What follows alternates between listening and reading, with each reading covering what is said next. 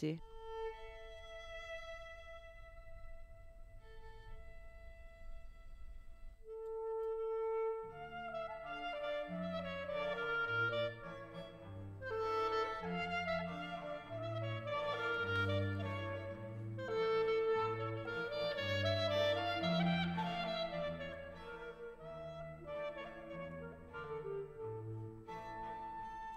Shalom à tous pour ce nouveau brouillon de culture au micro Tamara avec quatre romans qui viennent de paraître. Le premier c'est le roman de Valérie Zenati qui vive publié aux éditions de l'Olivier. Valérie Zenati est écrivaine, elle est scénariste et elle est aussi la traductrice d'Aaron Appelfeld en français. Elle a écrit pour adultes comme pour la jeunesse, avec notamment Une bouteille dans la mer de Gaza, qui a été publiée à l'école des loisirs et qui a été traduit dans 18 langues. Plus récemment, elle a publié un grand coup de cœur pour moi, Jacob Jacob, qui avait gagné le prix du livre en 2015 et en 2019 dans Le Faisceau des Vivants, qui avait reçu le prix Essai France Télévision 2019. Alors, je vais commencer par vous lire un petit extrait, les premières lignes de Qui vive. C'est là peut-être là qu'est née l'impulsion qui jaillirait des années plus tard lorsque j'ai appris la mort de Leonard Cohen par une alerte sur mon téléphone à 5 heures du matin, dans un réveil bref et halluciné par ce geste devenu mécanique de tendre une main pour s'informer de l'heure et des secousses du monde parfois pour découvrir le message d'un être aimé qui dilaterait le cœur. J'ai lu son nom, son âge, le fait qu'il était mort, et j'en ai eu la poitrine crochetée de stupeur parce que Donald Trump venait d'être élu président des États-Unis. J'ai reposé le téléphone, me suis rendormie et j'ai rêvé que j'apprenais la mort de Leonard Cohen à la radio et je me suis réveillée en pleurant. Ainsi commence donc le texte de Valérie Zenati qui donne la parole à Mathilde. Mathilde est enseignante et elle va se relever, tout comme elle s'est relevée après les drames précédents. Et c'est là que je vous lis le deuxième extrait. Je me suis remise de la mort de Leonard Cohen et de l'angoisse politique distillée par l'élection de Donald Trump, comme je m'étais remise du 11 septembre et de l'appel de ma mère Manhattan, tu connais Manhattan? C'est pas là où tu habitais? C'est la guerre, ils détruisent tout, ils attaquent l'Amérique. Remise du 21 avril et de l'excitation effrayée de 19h58, ce n'était pas possible, nous n'allions pas voir s'afficher le visage de Le Pen qualifié pour le second tour. Que faire de ces deux minutes où l'on devinait l'évidence en refusant d'y croire? Remise des 7 et 9 janvier où des hommes de 32 et 34 ans avaient pu surgir au milieu d'une salle de rédaction dans un magasin cachère et décider qui vivrait hanté par le carnage, qui mourrait sous les balles. Remise du 13 novembre et du bandeau rouge au bas de l'écran où rien ne semblait pouvoir arrêter la progression du nombre de victimes, à croire que ceux qui avaient choisi de sortir ce soir-là dans l'Est parisien allaient y passer jusqu'au dernier. Remise du 14 juillet et de la vidéo visionnée sur Internet en tremblant avant qu'elle soit effacée, un travelling sur les trottoirs de la promenade des Anglais, imbibé de sang, jonché de corps gémissants ou morts sous les couvertures de survie dorées, et une voix hors champ qui disait Regardez, regardez, c'est pas possible mais si cela avait été possible, et c'était donc réel. Mais il y a désormais une brèche, comme une absence à elle-même qui la ronge, une angoisse existentielle autour du monde et de l'avenir. Chaque début d'année, dit Mathilde, je les scrutais pour relier leurs prénoms à leurs traits et distinguais deux catégories d'élèves ceux qui étaient des esquisses très nettes sur lesquelles on devinait les adultes tout proches, encore quelques pas et hop, ils auraient pleinement l'allure qu'ils conserveraient peu ou prou une cinquantaine d'années avant d'entamer leur dernière métamorphose, celle qui est inenvisageable pour nous, car il est parfois possible d'apercevoir l'adulte niché dans l'adolescent, il est impossible d'augurer le parchemin de la vieillesse, et les autres, aux traits et personnalités serrés dans un bourgeon opaque dont je me demandais si la fleur allait éclore ou se dessécher. Mathilde décide de partir en Israël, seule, à la recherche de certitudes plus que de réponses. Elle va sillonner le pays, faire des rencontres, se perdre pour se retrouver. Et je vous lis le dernier extrait que j'ai choisi. Tout ce qui se passe ici depuis 30 ans m'évoque les plaques tectoniques où Dieu rencontre le populisme qui rencontre la frustration qui engendre la guerre. On sait moins que jamais vers quoi on avance, mais l'a-t-on jamais su? On pourrait dire qu'on y est. On est de nouveau dans une déchirure comparable à celle qui existait entre les Judéens du temps des Romains en 70 après Jésus-Christ, dit Constance. Et je savoure sa voix de lin, son phrasé délié, ses yeux bruns qui dégagent tant de clarté que j'y vois briller des paillettes d'or. On trouve vraiment des similitudes étonnantes. Les charlatans qui propagent de fausses rumeurs, pas besoin d'Internet pour ça. Le peuple enrage contre les nantis, les factions qui sont toutes persuadées de détenir la vérité politique ou religieuse et sont prêtes à imposer leur vue par la violence. Les faits sont simples, les faits sont souvent simples, c'est l'interprétation que les hommes en ont qui, leur, qui crée les heurts et les nœuds.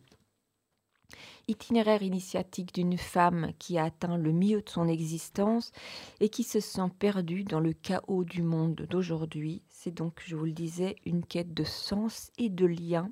C'est Qui vive, le dernier texte de Valérie Zenati, publié aux éditions de l'Olivier. Le deuxième texte que je vous présente, c'est le roman de Gary Steingart, Très chers amis, traduit de l'anglais américain et publié aux éditions de l'Olivier. L'auteur est né au début des années 70 à Saint-Pétersbourg et il est arrivé aux États-Unis à la fin des années 70. Il est l'auteur de plusieurs textes, dont Lake Success, Absurdistan, Super triste histoire d'amour et Mémoire d'un bon à qui ont tous été publiés aux éditions de l'Olivier. Très chers amis est un huis clos, un huis clos qui a lieu pendant le confinement. Nous sommes donc en mars 2020. Sacha Senderovski et sa femme, il est écrivain, elle est psychiatre, invitent des amis à passer quelques jours dans leur maison de campagne en sachant parfaitement qu'il est possible euh, qu'un euh, confinement les enferme là-bas de manière imminente. Et je vous lis le premier extrait. J'ai édicté certaines règles, dit-elle. Comme tu as pris le train, tu devrais peut-être te changer avant de t'asseoir. Mais avant ça, j'aimerais nettoyer certaines surfaces que nos ouvriers ont touchées dans ton bungalow. Il y a encore beaucoup de choses que nous ignorons à propos de ce virus. La sécurité avant tout. Elle n'aimait pas le ton qu'il employait. Senderovski était à côté d'eux, tassé sur lui-même. Il avait joué les diplomates pendant des dizaines d'années entre ses parents qui passaient leur temps à se disputer. Et dans les parties communes comme la véranda ou la salle à manger, continua Matcha, je vais tâcher d'espacer tout le monde et d'attribuer une place à chacun. Pardon de jouer les rabat Il n'y a pas de bonne ou de mauvaise façon de faire, dit Ed. Il faut que chacun reste soi-même en ce temps de crise. En réalité, il y avait bien une bonne et une mauvaise façon de faire. Ed lui rappelait les parents de son mari. Discuter avec eux, c'était comme discuter avec un adversaire qui vous sourit, mais garde une poignée de cure-dents emprisonnée ou empoisonnée pardon, dans la poche. Chaque fois qu'on baissait la garde, on sentait une piqûre vive dans le derrière. Les membres de ce groupe d'intellectuels très disparates sont liés par leur amitié à Sacha ou à Macha. Ils vont se rencontrer, se retrouver prisonniers, de leur bungalow avec leur bungalow pour toute forme d'intimité. Sacha, il faut le savoir, vit au-dessus de ses moyens et héberger cette série d'hôtes pendant un temps indéterminé va évidemment peser sur ses finances, mais en même temps, il a besoin de se montrer généreux. Macha, on l'a vu, c'est la garante des règles, de l'hygiène, de la bienséance, et elle donne à côté de ça des consultations en ligne entre deux repas. Et c'est le deuxième extrait que j'ai choisi de vous lire. La femme à l'écran aurait pu être une Sederovski. peut-être l'attente de son mari, une de ces septuagénaires russes peroxydés, endurcis par les épreuves, qui avaient passé leur vie de dysthymique à marmonner et soupirer, à défaut d'avoir sombré dans la dépression, désormais accablés par un trouble obsessionnel compulsif que le virus n'avait fait que décupler. C'est peut-être pour cela que l'armoire brillait tellement aujourd'hui. On apercevait à côté de la femme un flacon de nettoyant pour vitres qui attendait avec une loyauté de chiot que sa maîtresse lui prête attention. Un acteur à succès qui travaille avec Sacha va aussi rejoindre le groupe, semer le désordre par l'attirance physique qu'il suscite, mais aussi parce qu'il va dévoiler un des mensonges de Sacha satire sociale, comédie de mœurs, mêlant des ashkenazes soviétiques et des intellectuels bobos, très chers amis racontent avec humour et ironie grinçante cette parenthèse étrange que nous avons tous vécue pendant le Covid, mais chacun de manière très différente. C'est donc Très chers amis de Gary Steingart, publié de l'anglais américain, et je vous le disais, publié aux éditions de l'Olivier.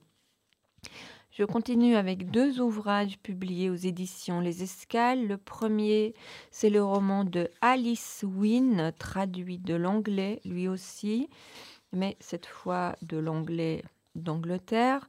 Et euh, pour l'auteur, elle a grandi à Paris, suivi sa scolarité dans une public school anglaise.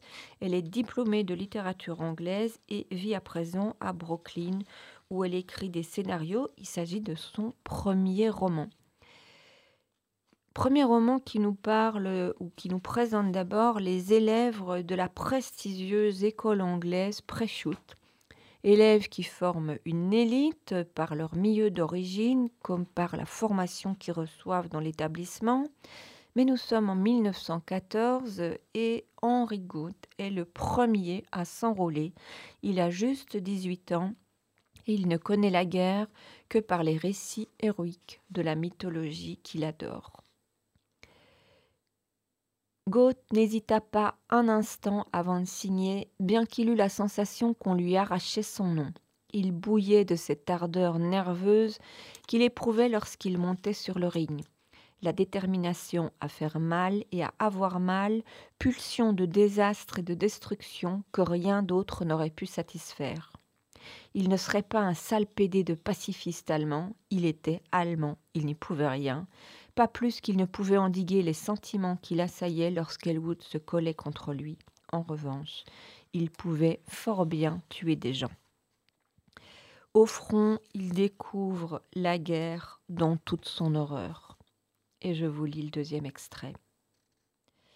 Là, il s'était écarté et j'ai vu ses yeux. Ils étaient exorbités, sortaient hideusement de sa tête, avalaient avec peine les grandes goulées d'air. Le gaz, a murmuré quelqu'un.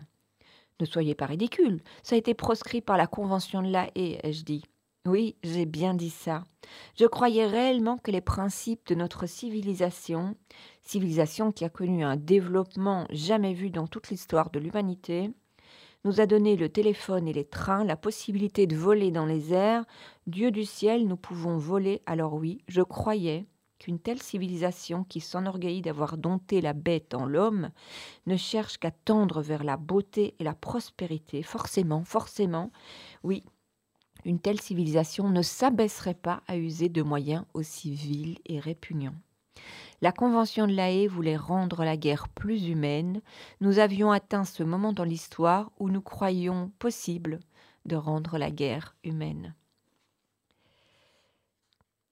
Très vite, d'autres élèves vont le rejoindre parce qu'ils ont 18 ans ou parce qu'ils prétendent les, avoir, galvanisés par les discours patriotes, culpabilisés par les jeunes femmes dans la rue qui leur distribuent des plumes blanches. Chacun va être confronté à la violence, à la perte au quotidien horrible des tranchées, à la peur. C'était une conversation classique. En 1913, lorsqu'on rencontrait quelqu'un, on lui demandait à quelle école il était allé ou ce qu'il faisait dans la vie. En 1916, la question était quelle partie de vous-même craignez-vous le plus de perdre? Ace haussa les épaules. Si on perd ses jambes, on est encore soi-même. Elwood passa la main sur son front. Le visage en morceaux de Crowley lui revenait souvent en rêve, horrible fragment d'eau, yeux vitreux, la destruction de tout ce que Crowley avait été. Et vous? demanda Hayes. Qu'est-ce qui vous empêche de dormir la nuit? Elwood se força à sourire. La cuisine de Ramsay. Mais dites-moi, Hayes, pourquoi fumez-vous ces horribles cigarettes de l'armée? Au village, les jeunes filles belges vendent des Woodbines. Les cigarettes de l'armée avaient le goût du goudron. Au village, les prix ont augmenté. Elwood détourna les yeux. Il n'aimait pas discuter du prix des choses. Très vite, donc, nous découvrons cette guerre sans merci, révélateur aussi des inégalités sociales, qui va euh, faire s'effondrer toutes les certitudes de ces jeunes et qui concernaient le monde construit par leurs parents. On va avoir droit à un peu d'action là-bas. Ouais, vous avez raison. Le colonel dit que les barbelés auront été réduits en poussière et que les survivants nous accueilleront les mains en l'air quand nous attaquerons.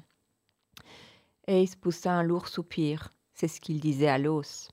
Comme c'est injuste, n'est-ce pas? Nos parents ont eu la chance de vivre toute leur existence sans rien supporter de ce genre, occupés à bâtir le monde qui nous y a menés. J'imagine qu'ils croyaient eux aussi avoir des problèmes. Personne croit jamais qu'il a eu la vie facile. Puis ils se turent, essayant de ne pas penser à l'horreur inconcevable qui les attendait lorsque l'artillerie s'arrêterait et qu'on enverrait l'infanterie. À travers l'amitié de ce groupe de lycéens, en particulier du lien fort et ambigu qui lie Henry Gaunt et Sidney Elwood, Alice Wynne évoque la guerre et ses conséquences. Les valeurs dans lesquelles ces jeunes ont été élevés sont violemment ébranlées, les combats remettent en question toutes les bases de leur éducation. Certains sont confrontés à de nouveaux questionnements autour de la notion de loyauté, surtout Henri, dont la mère est bavaroise, et Sidney, parce qu'il est juif. Description d'une génération façonnée par l'idéal de gloire et de sacrifice pour la patrie, d'une immense boucherie les Ardents racontent aussi une histoire d'amour entre deux jeunes hommes qui ont perdu leurs camarades et leurs rêves avec la guerre. C'est donc Les Ardents, publié aux éditions Les Escales, un roman d'Alice Wynne. Et je terminerai par le roman de Catherine Bardon, Une femme debout, publié là aussi aux éditions Les Escales. Alors l'auteur n'est plus à présenter depuis qu'elle a euh, rédigé cette excellente saga Les Déracinés qui racontait le sauvetage des Juifs en pleine Seconde Guerre mondiale et leur installation en République dominicaine. Avec Une femme debout, l'auteur continue à explorer l'histoire de la République dominicaine à travers la figure engagée de Sonia Pierre. Les parents de Sonia Pierre ont quitté Haïti pour la République dominicaine sur des promesses mensongères promesse qui leur offrirait du travail et des droits. Mais la réalité qui les attend est tout autre. Ils découvrent un quotidien sans avenir. Et je vous lis le premier extrait. Le quotidien se mit en place au fil des jours, chacun semblable au précédent. Les nouveaux venus apprirent la loi du bâté. C'était la loi de l'exclusion, de la faim, du profil bas, du désespoir, celle des deux tonnes quotidiennes de cannes par tête sous la menace muette des coups de fouet dont ils avaient été roués pour l'exemple, deux ouvriers qui avaient tenté de s'enfuir. C'était un endroit à l'écart du monde, un hameau autarcique où les règles et l'ordre, le logement, les chemins, le transport, le magasin, l'infirmerie étaient assurés par la compagnie, un monte lent et pesant, comme le pas des bœufs qui ânaient en tirant les chariots rouillés aux essieux grinçants.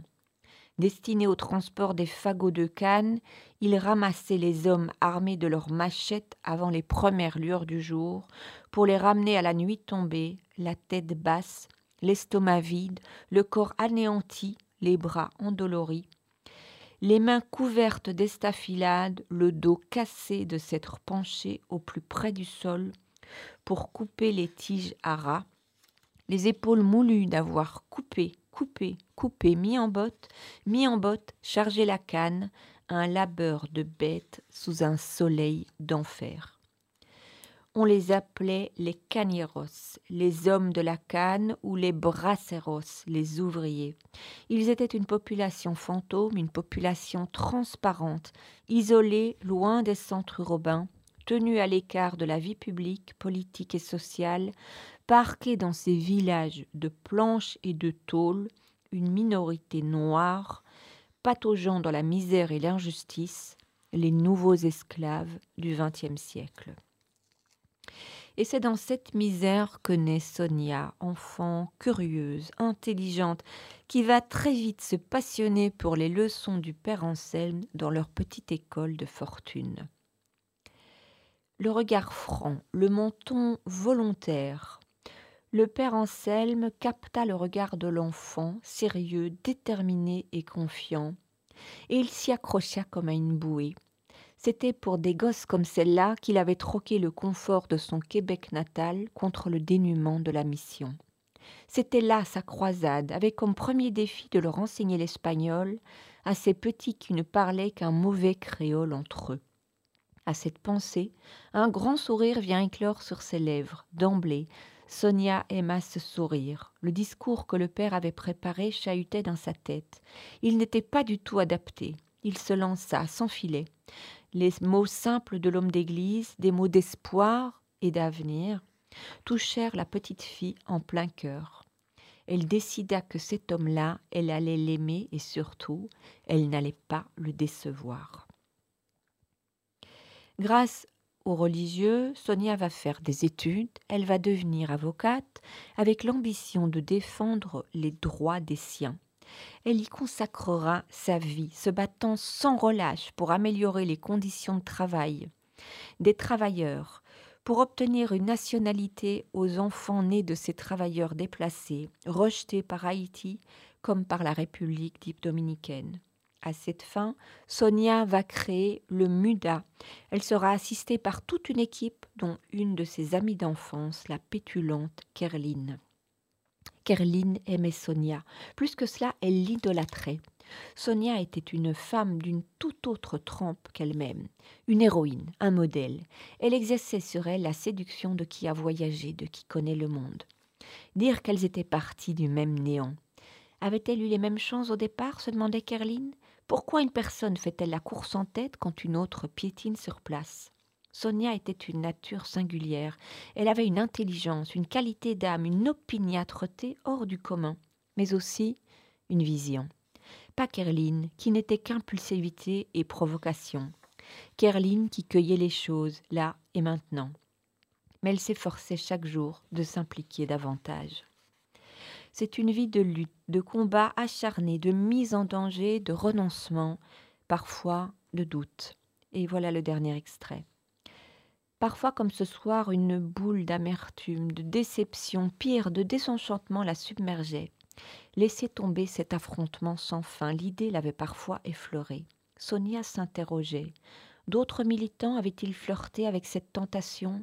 Raccrocher les gants, prendre de la distance, ne plus se sentir menacé, se reposer, enfin des visages la visitaient Martin Luther King, Gandhi, Angela Davis, Nelson Mandela, Rosa Parks, tant d'autres, dont celui-ci familier du père Anselme. Il disait courage, que cela en valait la peine, qu'elle n'aurait pas vécu en vain. Elle se récitait ces mots d'un poète français originaire d'une île des Caraïbes, toute proche de la sienne, des mots qu'elle chérissait. C'est quoi une vie d'homme? C'est le combat de l'ombre et de la lumière. C'est une lutte entre l'espoir et le désespoir, entre la lucidité et la ferveur.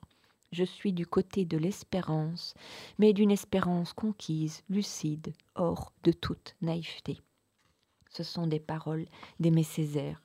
Sonia Pierre mourra jeune, usée par son combat. Avec ce portrait d'une femme dévouée pour la cause de migrants travailleurs, Catherine Bardon évoque un modèle d'engagement, un sujet à la fois universel et particulièrement actuel aujourd'hui. C'est donc Une femme debout, publiée aux éditions Les Escales. Ici s'achève cette émission. Je vous retrouve la semaine prochaine. Shalom à tous.